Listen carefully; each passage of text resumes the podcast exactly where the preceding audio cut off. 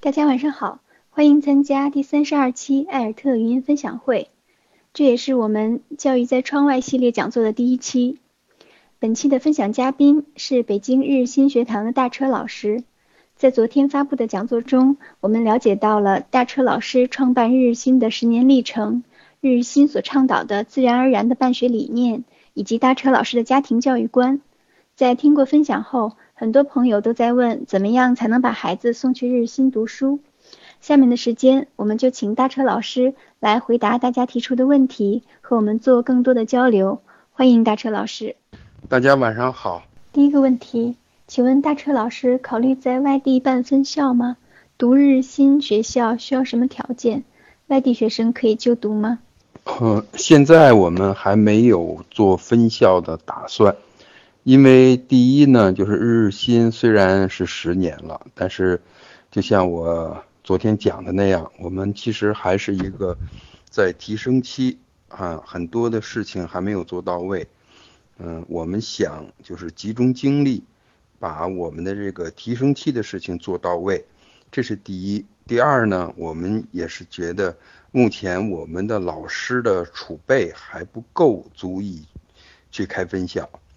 所以，我们当下的精力和时间，我们就集中在我们现在的这个学校的，呃，继续去提升它各方面的质量吧。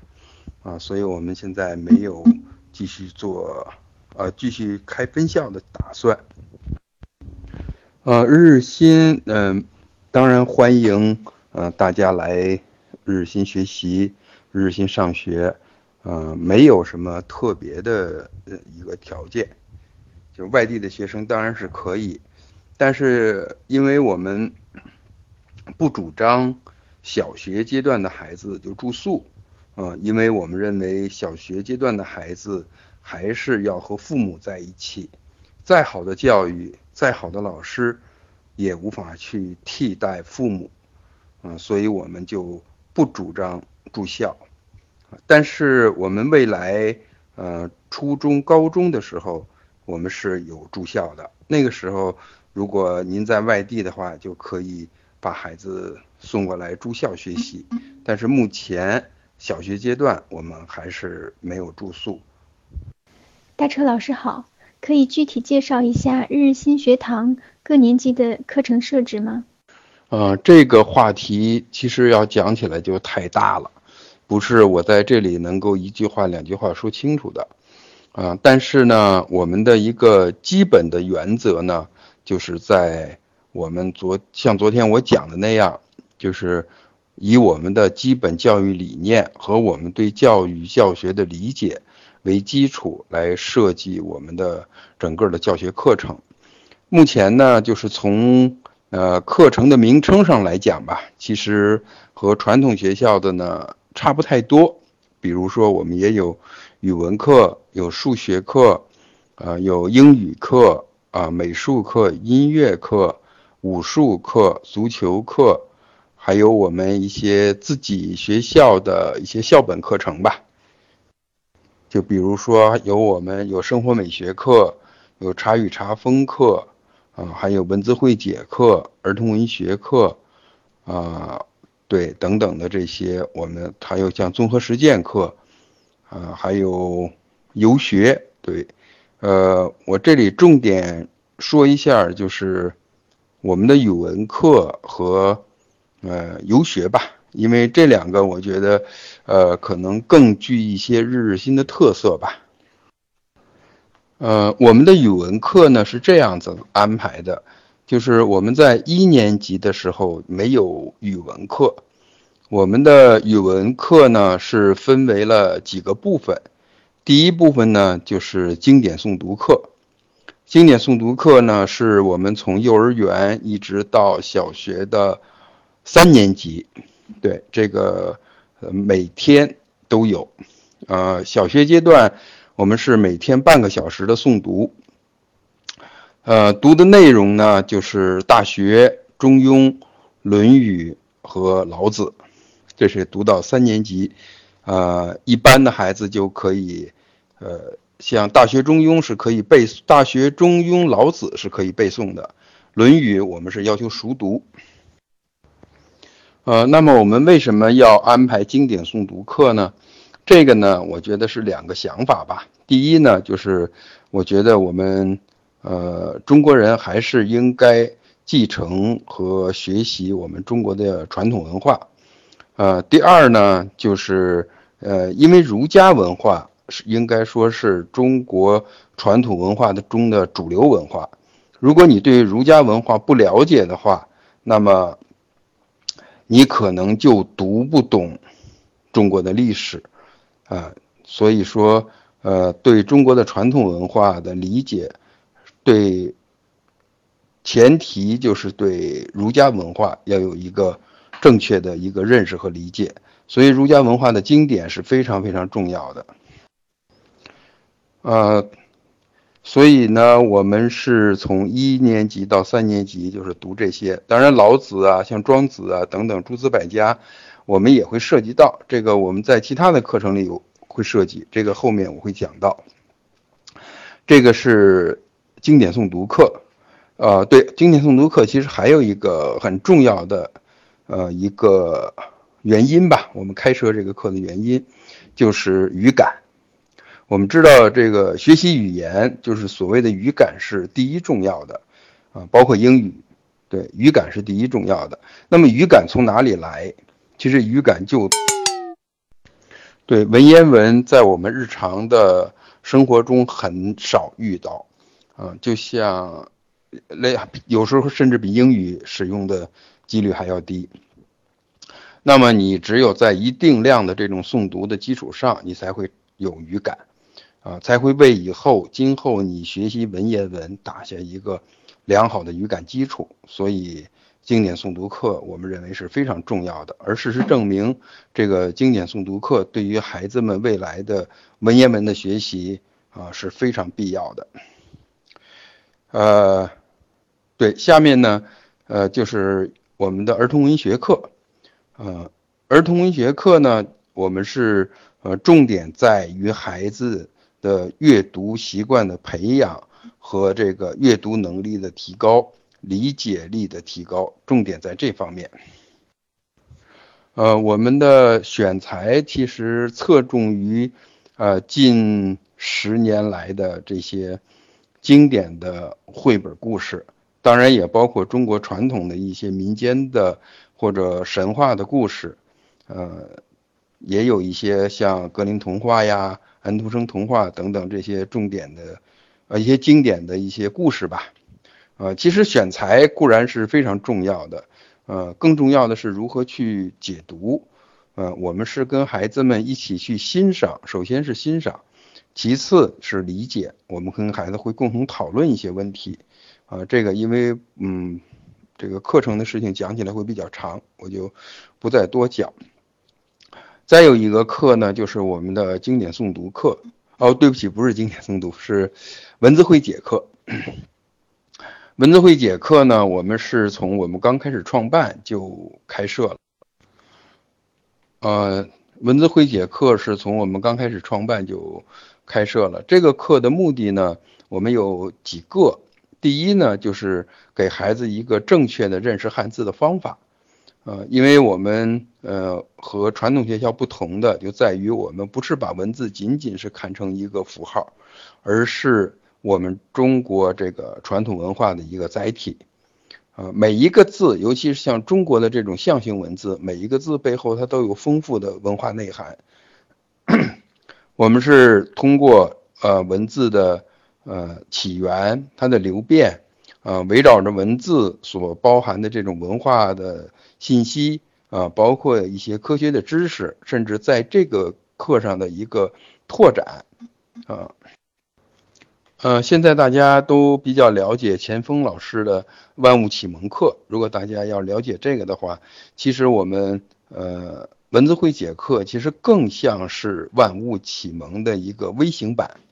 当初的设置就是差不多是这样的一个思路啊，但是因为我们要学的这个字比较多。呃，因此呢，就不可能像啊钱锋老师那样把这呃一个概念可以啊非常通透的给讲到，而且我们是一年级的孩子学习文字会解，也不可能有那么大的一个含量在，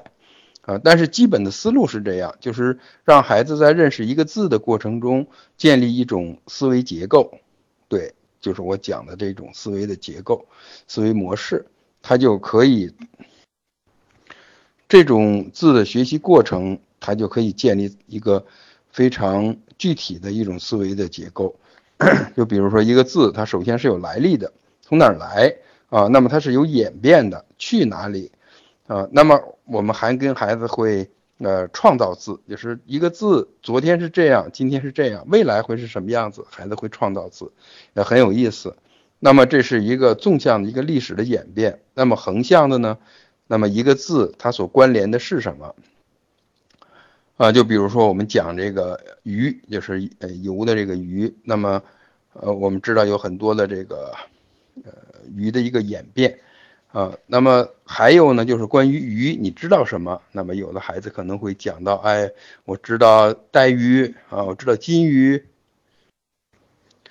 啊，对，也可能会有孩子会说到啊啊鲸啊，就是鲸鱼啊，我们讲鲸不是鱼。啊，为什么不是鱼？鱼有什么特征？鱼鱼和非鱼的差别在什么地方？这些呢，就是让孩子在他惯常的一种呃认识当中，觉得对他的这种习惯和思维是不太一样的等等。因为呃不能展开讲，太大了这个题啊。所以这文字会解课呢，我们一方面是让孩子认识字，我们选出了一百多个所谓的基本字，呃。因为呃，所有的汉字都是由基本字构成的，那么他这些基本字了解了之后，对他今后，呃，拓展识字量和理解这个汉字会非常有帮助。呃，这是文字会解课。呃，那么我们从呃二年级以后，我们就把文字会解课、儿童文学课这两个课呢，我们就给它融合到一起，我们就称之为大语文课。呃，大语文课呢，我们就有课本了，啊，这个课本是我们这个十年来经过摸索吧，逐渐积淀下来的，编辑成了编辑成册，就成为我们的课本。现在我们的课本从二年级到六年级，就是应该说是比较完备了，啊，编这个课本呢是由我们语文组全体老师参与的，我们是把我们现在能找到的一些，包括传统学校课本。我们能找到的一些优秀的一些文章，啊，我们是分门别类的，大家每个人都去读，读完之后从初选到细选到最后的确认，啊，当然经过了很长时间了，就逐渐形成了现在的课本，啊，那我们编选的这些呢，就是呃有很多原则，就比如说呃要丰富，就是文体要丰富，啊，第二内容要丰富，第三是要有这种有情感有温度。啊，第四就是有很好的这种价值观的传导，第五就比如说有丰富的文学性啊，要给孩子以文学性啊等等吧，有很多。如果哪天大家要是能见到我们的课本，我们有我们这个编辑的一些思想在里面，这个我就不再更多的去讲。呃，那么我们的这个课本呢，呃，就是选出来之后，实际上。呃，我们在每一篇文章为什么选这篇文章的时候，我们实际上就把这个要讲的内容和核心的东西是什么，我们又经过了大家充分的讨论了。那么在现呃在现实的这种教学过程中，老师根据我们要讲的重点来设计他的教案，那么这些教案就带到孩子们这个课堂上，啊，经过孩子们的这些反馈意见，我们再去修订。啊，所以现在我们的这个课本是，呃，半年几乎上一学期我们修订一次，当然修订量越来越小，我们的这个稳定性越来越好，包括我们的这个每一节语文课如何去上，现在我们是在来这个规划这些事情吧，来落实这些事情。呃，我们的语文课本呢是分两个部分，一个部分呢就是白话文，白话文呢是从一年级到六年级都有。呃，啊，不是一年级、二年级，对不起，从二年级到六年级都有白话文，还有一部分呢就是文言文，呃，文言文呢，我们是从三年级的下半学期开始，就是正式开始了文言文的学习，呃，我们是从这诸子百家里面找了一些小故事啊，从这儿开始，因为呃故事嘛容易进入，而且故事非常有意思。这些故事呢也都是非常有哲理的一些故事，比如像自相矛盾呐、守株待兔啊等等这些大家都很熟悉。那么让他通过文言文的方式去学习，孩子们就呃很很很乐意，也很好玩儿。啊，这就是刚才我讲到的，就是我们因为有很好的这个经典诵读的这个语感，所以孩子们在进入这个文言文学习的时候，可以说没有任何的障碍，大家就觉得啊很好玩啊，很很顺理成章啊，看起来也不难呀，啊，就是就是没有门槛的就进入到文言文的学习。我们的一个基本的教育目标吧，在文言文上，我们是希望孩子六年级毕业的时候。能够借助字典看懂一般文言文，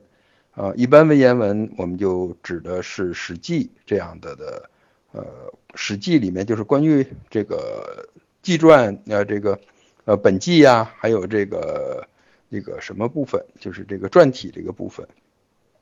列传对列传和和本纪这样子的，对，就是故事性比较强的吧，孩子们能够读懂。啊，这个呃，是我从我们呃检验的结果，孩子们其实是没有问题的，啊，呃，这是文言文的学习。那么呃文言文呢，我们从下个学期开始，我们也尝试了一个一个新的一个文言文的学习方法，就是我们叫文言通读，呃，就是要，因为我们现在有很多的这种阅读的呃材料。因为这些阅读材料呢，应该说都是白话文的阅读材料，呃，那么你要真的去掌握一门语言的话，呃，其实是需要很多的这种阅读量才够。所以我们就是在中国传统的这些，呃，像一些《古文观止》之类的这种基础上，呃，我们就是编选了啊，我们在像这些原来这些选本的基础上，我们编选了自己的。这个文言通读的呃这个选本儿啊，就是让孩子在呃学习的过程中有足够量的一个文言的阅读。对，这个我们正在摸索，还呃刚刚的开始，应该说从下学期才开始，不知道呃具体情况怎么样呢？也看看以后如果要是呃有什么样的一些心得，再向大家汇报吧。呃，以上呢这些是关于呃语文课学习的一个呃简单的东西，其实也不仅仅是这些了，呃，我们还有其他的这种语文的一些学习，就是我就在这里就不多讲了。下面呢，我再介绍一下我们关于游学的一些简单的情况，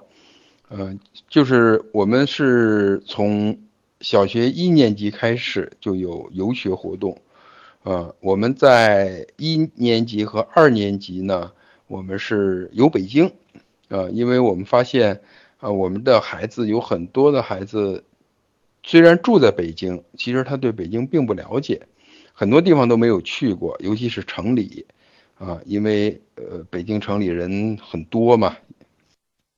呃，一到了节假日，那人就更多了，所以节假日的时候，家长。往往会带着孩子去北京的郊区，呃，去外地啊，他们都不愿意去进城，所以孩子对北京其实并不了解。我们觉得你生活在北京，对北京应该有所了解，而且北京是一个文化古都，有很多的这种文化的遗迹啊，文化的传统，我们作为呃北京人还是应该有所了解的。所以我们是呃一二年级，我们是安排了游北京。啊，这样子，我们两年有安排了八次，这样对北京的一些基本的概况和文化历史有了一个初步的一个了解。那么到三年级以后，我们是有这个全国游，对，全国游就是每年去不同的地方去游学，呃，在当地要待够两个星期。呃，前后加起来连那个路上的时间吧，差不多就接近三个星期。每年有一次，根据不同的地方呢，我们就安排不同的时间。呃，像我们现在比较稳定的，像福建，福建的培田村，啊，大家这个很有名了，是一个呃客家村文化传统非常的深厚。我们在三年级的时候，我们会安排孩子去培田村，啊，这样子就是在四年级的时候呢，我们是安排了他们去宁夏，呃，五年级的时候我们会安排他们去，呃，现在目前的情况去去东北，啊，去东北黑龙江或者吉，对，五五年级去黑龙江或者吉林，啊，就这些东北的真正的，呃，感受到这种。北国风光的地方，这是我们要在冬天去。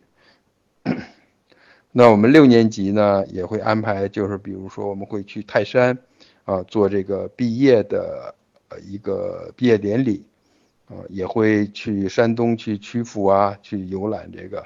中国的这个名胜的地方和文化的这个重镇。对这个呢，我们是大致是这样安排，但是其实是有调整的。我们安排游学一个很重要的一个初衷，就是我们要让孩子知道文化的多样性，呃，文化的多元性，不同的地域、不同的气候、不同的饮食、不同的语言等等，这些呢，就让孩子要了解到一个我们生活的一个世界是多么的丰富多彩，啊，这为对他未来去更好的去理解这种文化的多元化会。做一个很好的一个基础，啊，当然下一步呢，因为我们有普林斯顿分校的开设，所以我们也在呃计划着，就是对这种去美国的这种短期的微留学，啊，这个我们也在筹划当中，以后可能会越做越成熟吧，啊，那么其实其他的课程我们也是有自己的呃想法和做法，比如说像数学课。呃，我们除了让孩子呃能够理解这些呃会做题之外，我们更更看重的是孩子一个是数学基本概念的建立理解，第二呢就是数学思维模式的这个建立，这两者之间是我们这两者是我们最看重的地方。呃，英语呢，我们其实更看重的孩子的阅读能力。呃，因为我们觉得一一个语言它所承载的文化含量，其实更多的是在它的这种阅读才可以学到的。那么像口语等等的这些，它还是呃语言当中比较呃浅表的层次啊，所以我们希望孩子能很好的这种英语的阅读能力。呃，时间的关系，像像那个美术啊、音乐呀。科学呀，对我们还有科学课呀，等等这些，我就不再更多的占用大家的时间了。如果大家要是有兴趣的话，我非常欢迎大家来学堂实地的考察，我会呃详详细细的来介绍呃我们的这些课程，还有我们的一些课程思想，包括体系，跟大家做一个很详细的一个汇报，好吧？我们这个问题就到这里，我们就不再。多占用大家的时间，好吗？谢谢。想请问大车老师，学堂里的这些孩子未来的高等教育、大学以及更高阶段如何规划呢？嗯，关于这个问题，其实呃每一位家长差不多都会问到我。呃，我是这样子来想，就是第一呢，就是作为呃家长，您是否想清楚未来孩子的一个大方向？比如说，他是要参加国内的高考呢，还是要未来是更多的去考虑出国留学？这是一个挺重要的一个方向。呃，第二个呢，作为日日新来讲，我们是这样来理解这个问题，就是无论您是出国也好，还是在国内参加高考也好，呃，其实我们都不是为了考试而学习。啊，现在有很多的这种。呃，所谓的为了出国，呃而开设的很多的这样的一些学校吧，呃，他们说白了有很多还是洋应试。对，在中国可以说是我们的中国特色的应试，那么有很多的学校的定位是定位在洋应试上，呃，学习的过程还是一个应试学习的过程。那么昨天我已经讲了很多关于日日新的这些。呃教育的理念，我这里不再重复。呃，一个核心的问题呢，我们就是认为，如果一个人能够具备他一些最基本的一些能力啊，就昨天我讲的那些，那么考试呢，其实并不是一个特别重大的事情。我们曾经请教过，就是很有经验的这些呃，在传统体制内的一些老师，作为他们认为，其实，在你比如说你要参加高考，如果你前面的一些概念你掌握的清晰，你的思维模式建立的好，你的学习方法要是非常好的话，那其实高考你拿出呃一年。啊，最多两年的时间来做这种应试的一些训练啊，就是就可以取得一个很好的成绩。呃，这个我我是特别相信这一点的。这个，所以呢，我们日新的整个的教育呢，就是我们不以考试为我们的目的，但是最后因为你的能力可以达到的话，考试也应该不是一个问题。呃，我们在未来的中学新校区里面，除了呃初中，我们还会建高中，因为呃我们想这条路一定要走通，就是我们现在是从幼儿园到初中，那么未来我们一定要把高中给做好了，就是我们从幼儿园到高中这条路是通的，啊，大家在高中的这个阶段就可以做一个选择，比如说你是要。出国留学，那我们还是要做一些相应的这种应试的一些准备，比如 SAT 啊、托福啊等等的这些。啊，你要是参加国内的高考呢，那我们就来对请请一些这种应试的一些非常行家的老师吧，来给我们的孩子做一些应试方面的一些指导，我们做一些训练。我觉得这些就应该没有问题。啊，我们非常不值得就是拿出。十二年的时间来准备一场考试，我觉得这个实在是太不值，太不值了。这是我的一些个人的观点吧。针对应试教育的压抑，现在有一种趋势走向另一个极端，也就是完全的放养模式。我们了解孩子的天性需要玩耍，需要快乐，但孩子成长的过程中也需要专注力、意志力这些培养过程相对枯燥但很重要的能力。该如何平衡这两者之间的关系呢？谢谢。嗯，这个问题其实也是挺普遍的一个问题。呃，现在呢有一种看法，就是认为这个新教育就一定是放养式的，啊，呃，只有放养孩子才会真正的快乐，啊，那么你要每天要是很快乐呢，你就一定会，呃，意志力就会有问题，你的学习也会有问题等等的。呃，我不是这样看待这个问题。第一呢，我觉得一个人的快乐啊，他不是这种浅表层次的感官的快乐，这种快乐其实并不是一我们认为的一种呃幸福。呃呃，怎么讲呢？就是如果一个孩子，咱们可以看到，如果他要是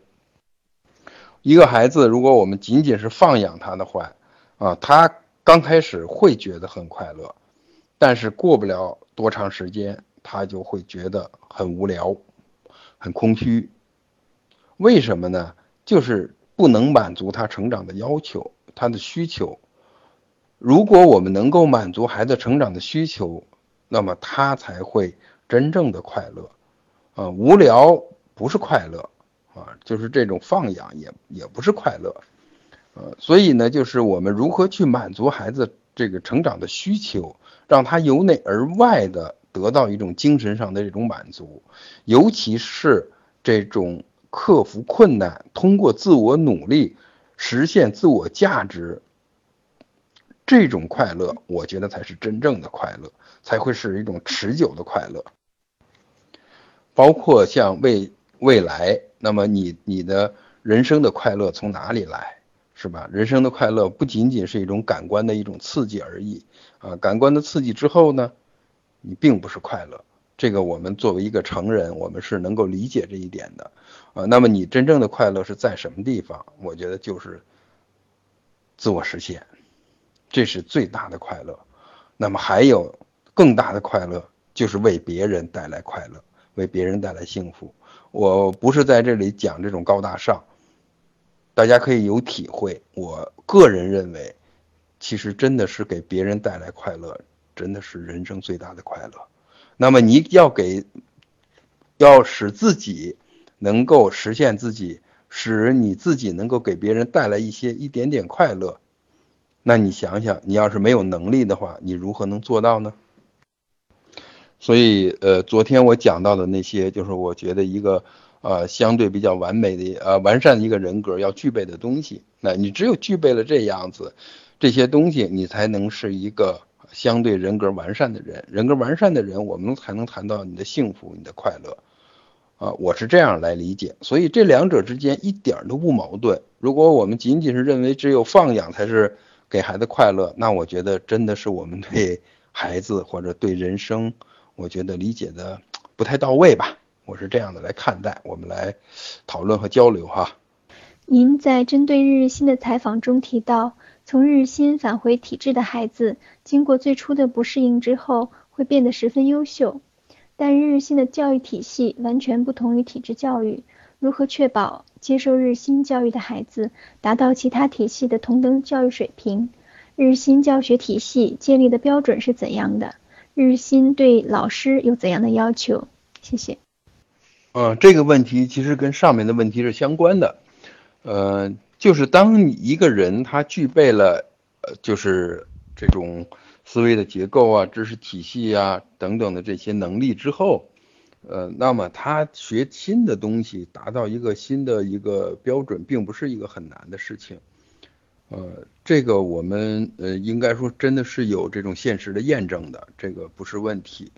啊，如果你要是仅仅觉得知识上好像考试上能够暂时取得一些成绩，那么你未来你的更加深入的学习呢，啊，你工作中的继续的学习呢，等等就会出现问题。啊，这个我觉得是不，是是是应该是可以验证的一些事情了。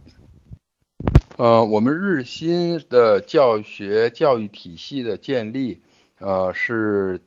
参考了，就是包括呃国家的新课标，呃，也参考了国外的一些他们的一些这个教学的一些标准，啊，也包含了我们对于各个学科的一些理解，呃，从我们自己的看法来说，我觉得我们的要求实际上。呃，要高于，要高于我们，至少要高于我们国家的这个课程标准啊。从无论从能力还是知识的这个掌握上，都要高于他。呃，就是可以涵盖到他。对，呃，这是一个，我觉得我们之所以做新教育，我们的目的应该是更好。呃。为什么呢？就是我觉得我们把人都发挥出来，让他成长的那么充分，他就是这种得到一个好的结果，我觉得是顺理成章的事情啊，也不是什么值得惊讶的事情。呃，我们的老师呃是这样的构成吧，就是有一些是呃学习师范的老师，呃，还有一些是呃不是师范院校出身的老师。啊，这两者之间呢，应该是各有利弊吧，啊，各有各有优势。嗯，呃传统学校的就是师范学校的老师呢，他们会，呃，对孩子理解会早快一点，上手就是教学，呃，比较有一些经验，上手会快一些。但是非师范的老师呢，呃，他们对对于学科的理解要更透彻一些，他们的思路会更开阔一些，呃，思考问题会更深入一些。呃，但是他们在教学教法与孩子相处这方面，呃，可能就是要一段时间的磨合，呃，各有利弊吧。反正各各自都要继续去磨合他们的这种不足啊，去学弥补他们的不足啊，继续。呃，至于老师的要求嘛，我基本上就是三条吧。呃，第一呢，我觉得作为老作为老师，呃，应该是要爱孩子。啊，这是一个基本的要求，呃，如果您要是觉得您跟孩子相处没有乐趣，那我觉得就真的是不适合做老师，啊，跟孩跟这个呢，呃，和先天有关，也和后天的教育有关，啊，我们能知道有一些人就是喜欢孩子的，哎，他跟孩子在一起能够有无限的快乐，啊，这样的人我觉得做老师他会非常的幸福，当然孩子会也会非常幸福，啊，这是一个条件吧，呃，第二个条件呢，我是觉得，呃，我是希望呃老师有很很好的这个呃综合素养，这个很好的综合素养呢。呃，就是，呃，比如说你对人的理解，对世界的理解，对你，呃，这个艺术的理解，你的审美的能力等等，呃，在小学阶段，其实我更看重的是老师的人文素养，因为我觉得十二岁之前是一个人，呃，人文积淀非常重要的一个阶段，啊，随着孩子的这种理性的发展，可能。呃，这种思维力会越来越重要。那么在小学之前，那么你的感受力、情感的培养、价值观的一些熏陶，我觉得可能更重要一些。所以小学阶段，我们对人文素养要求会更高一些吧。啊，对，那中学的老师，我们就更看重他的这种思维力啊，这种人以整个人的力量感。啊，这个我觉得其实对中学生来讲是非常重要的。那么，真正的现在这个时代啊，从我自身的一种感觉，就是这种综合素养高的人呢，真的是越来越少。啊，这个一这也是我们做日新的一个一个初衷吧。啊，就是我们的这个教育，应该说几乎是没有人文教育的。啊，人文教育是缺失的，咱们再说严重点有可能都是呃反向的人文教育。所以现在我们招老师就真的是呃比较困难。那么你没有这样的老师，你是不是就这个学校就不能开了呢？其实也不是，也我们在呃寻找老师的时候，如果这种可遇而不可求的这些呃人文素养很高的人才。那么我们一下子找不到的话，那么我们就找一些就是内心很淳朴的一些孩子，呃，内心很淳朴，呃，愿意学习，愿意成长，啊，这样子的一些孩子来，呃，进入到我们日日新做老师。那他们呢，到日日新之后，因为日日新应该说有了一个比较好的文化传统和氛围，孩子们到这儿来可以继续的学习和成长。啊，就可以成为一个非常好的老师，啊，这个也是退而求其次吧，啊，那么第三个标准呢，就是他的这个专业的背景，啊，就是你是教数学呀、教语文呐、教英语呀、教美术啊、音乐呀等等，就是你的要所要呃教的这个科目，你的专业背景怎么样？你对这个科目的理解是不是到位？啊，就是你的专业专业的素养怎么样？这一个是我们也是非常看重的，因为你的专业素养要是不够的话，你带给孩子的只是一个很浅表的一些知识的层面而已，而不能够带给这孩子这个学科里最本质的这种认识啊，这个我们觉得非常的重要。你要是认识不透彻的话，那有可能孩子就会走弯路，对，学出来就可能是错的。啊，所以这点很重要。大车老师好，您说您的二女儿现在在您的学堂读中学，这十年来她的发展情况可以和我们分享一下吗？比如最初几年学堂的学生多数比较特别，这种情况会不会影响到对您女儿这样的孩子的教育方式呢？啊，对，我的二女儿呢，应该是呃今年呃对今年的六月份。呃，初中就毕业了，等于在日新，对，呃，接受了十年，嗯的这个学习，啊，因为他是从学前班开始的嘛，那么他，呃，初中毕业，初中毕业了之后呢，我们现在是，呃，给他送到了美国，对，在美国读高中，当然没有在普林斯顿学校，因为普林斯顿我们刚刚筹划嘛，所以现在我们是。给他送到了对德克萨斯的一个德克萨斯州的一个私立学校，他在那儿去学习，但现在上高中已经就入学了，呃，现在从目前他在这儿的表现是非常的好，呃，就是他到那儿之后，老师看到他的样子就非常喜欢，说呃，我一看你就是个好学生，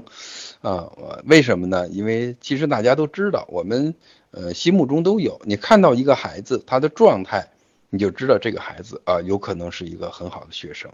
啊，你会会很喜欢某一类的孩子，对你一看就能看到。那么他是一个什么样子呢？我觉得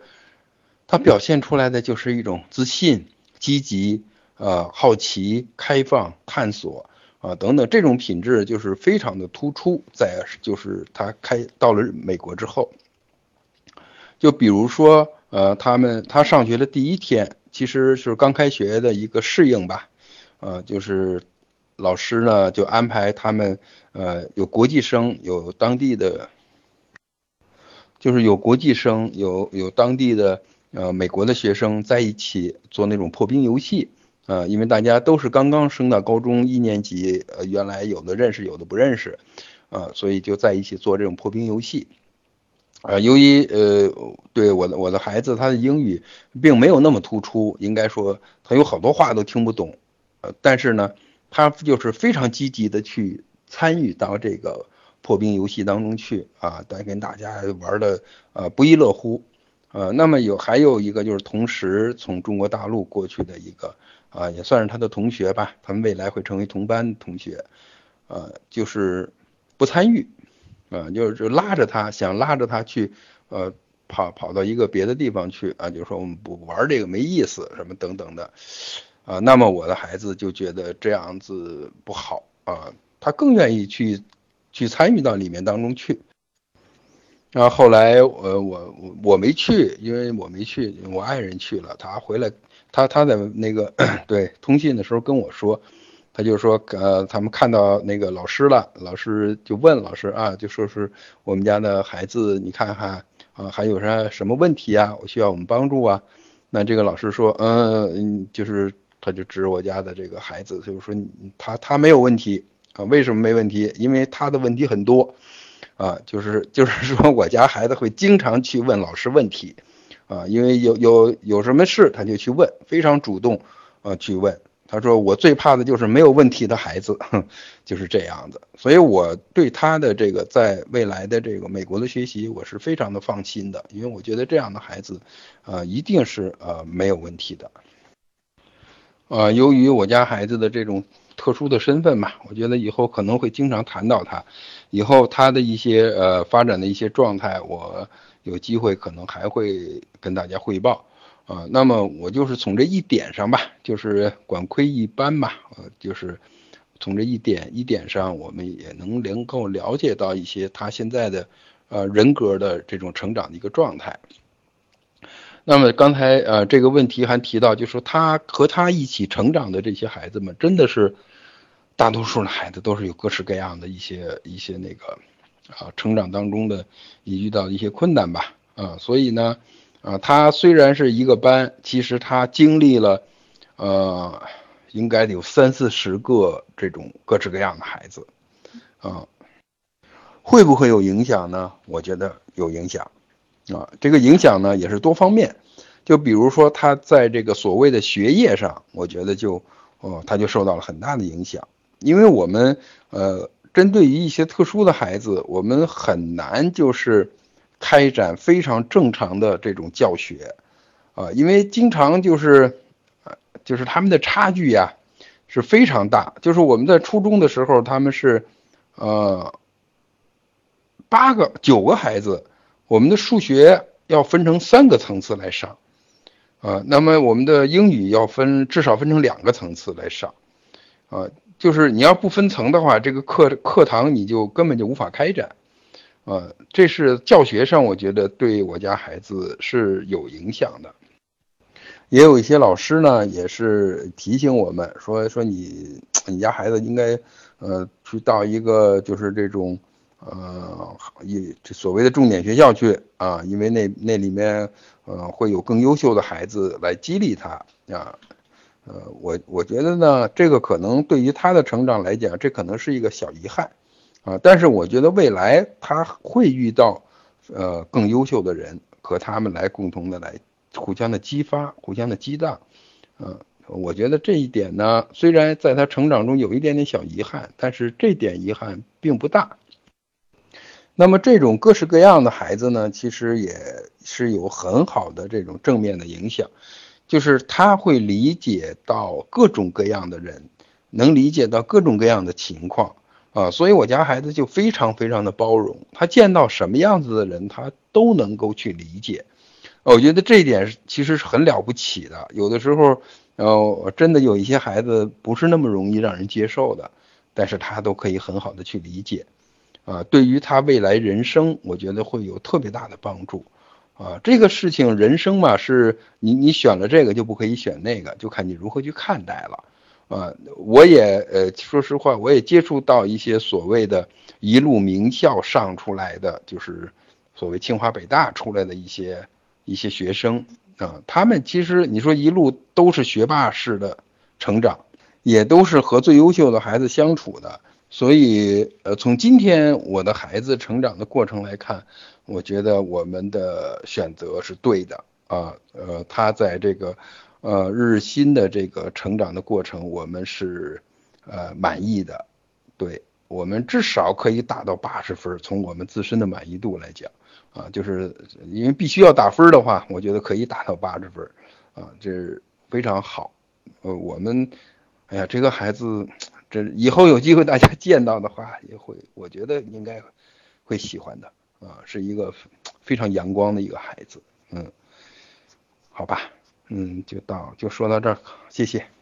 想请问学生学费每年是多少？学校在美国办日日新私立学校，资金来源是什么？啊，现在目前我们小学阶段的学费是一年是六万，呃，就是这仅仅是学费，不包括呃餐费，也不包括其他的游学的游学的费用也不在里面，啊，因为游学我们是去不同的地方，那么它的费用会不同，这样子游学我们是实报实销，呃，呃，这个呢，呃，钱在在北京来讲呢，就是呃。不是不是很低，但是也不是最最高的，这个大家也了解，这最高的比我们要更贵贵贵很多了，啊，因为我们就是所有的这些运营吧，就是完全就是靠学费，呃，是这样。那么我们是在这个普林斯顿的这个学校开办，当然是有很大的投入了，啊，这个呢，我们也是在有了一个，呃，对，有了一个合作方。啊，因为未来日新的这个发展，包括初中的中学的发展，啊，这个都是我们是共同合有一个合作方，呃，他作为那个，其实不是合不是投资方，是合作方，呃，因为呃这个老板应该说是我们的一个原来是我们的一个家长，那么经过很多年很多年的我们的这种沟通吧和了解，啊，我们可以说是一个志同道合的。这样的一个一个合作，啊，他也是希望能够，呃，对中国的教育啊起到一个积极的推动的作用，所以我们就是在一起来合作，啊，呃，我呢也不方便就说的太多吧，啊，就总之就是现在日新在资金方面应该不是一个很大的问题，嗯，但是我们呃也是呃日新，我觉得我们要立足于，啊，对。自我发展啊，所以我们不能说因为那有了呃这个这种资本的投入，我们就可以那个就可以随便花钱。我觉得这个也是呃对人家的一个不尊重。所以我们呃是就是说呃日新，我们一定要立足于自我的更新、自我的发展，在一些呃特别需要的时候，那么我们是得会得到他的这个。呃，各方面的支持，对，是现在是这样的一个情况，我不知道我是不是说的清楚啊？好吧，谢谢大家。呃，如果大家再有什么样的一些问题呢，呃，我们可以线下来交流，好吧？呃，这里就不再过多的耽误大家，欢迎大家来日日新，欢迎大家，谢谢。感谢大车老师耐心的解答和分享，也让我们对日日新的办学体系的。有了更多的了解，啊，很多朋友在问日日新在哪里？呃，日新位于北京的卧秋园，在。地图上搜索这个名称就可以搜索到。呃，正如大车老师所说，他也欢迎大家呃去到日新和他做更多面对面的交流，去看一看那里的环境，去看一看那里孩子的状态。那本期的艾尔特语音分享会就到此结束。